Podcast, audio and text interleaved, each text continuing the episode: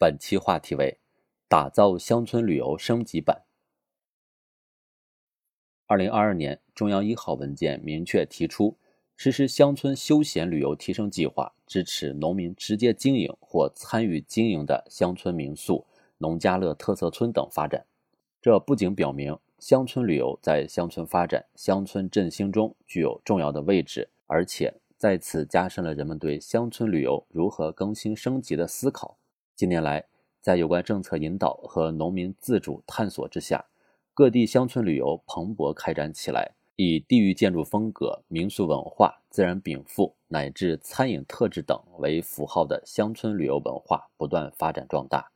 当前提出打造乡村旅游升级版，目的之一就是通过提档升级来巩固乡村旅游已有成绩，让乡村旅游继续成为带动农民增收、促进乡村振兴。打造经济新增长点的重要载体，当然，还应看到乡村旅游中有一些突出的问题亟待解决，比如一些地方的乡村旅游产品和服务同质化趋势比较明显，千村一面，缺乏自身特色和个性特质；一些地方的农家乐、民宿村、民俗游、村寨游等主题活动大同小异，缺乏沉浸式体验和必要的文化粘性。一些地方的休闲旅游项目缺乏产业链支撑，难以满足不同游客的不同需求，综合经济效益较低。打造更高水平的乡村旅游是一项复杂的系统工程，当前急需在理念、战略、模式等方面继续发力。在理念上，要注重文化与生态相结合。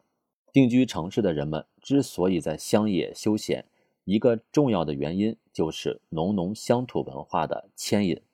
因此乡村旅游升级版的打造要结合本地的人文资源，挖掘独特的文化素材，提高文化品位，彰显地域文化特质，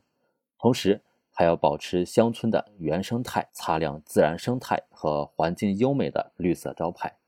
无论是产品服务还是体验活动，无论是乡村环境还是餐饮住宿。都不能忽略乡村特有的情趣和格调。在战略上要注重系统谋划，各地要在地方发展规划中统一谋划乡村旅游，将乡村旅游纳入县域规划，并统筹推进乡村道路、停车场、厕所、垃圾处理等基础设施建设。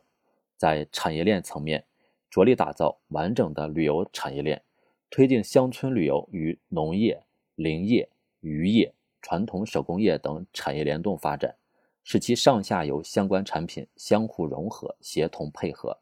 同时，还要吸引文化创意、体育健身、现代物流等产业形态进入乡村，激发产生更多的衍生产品和服务。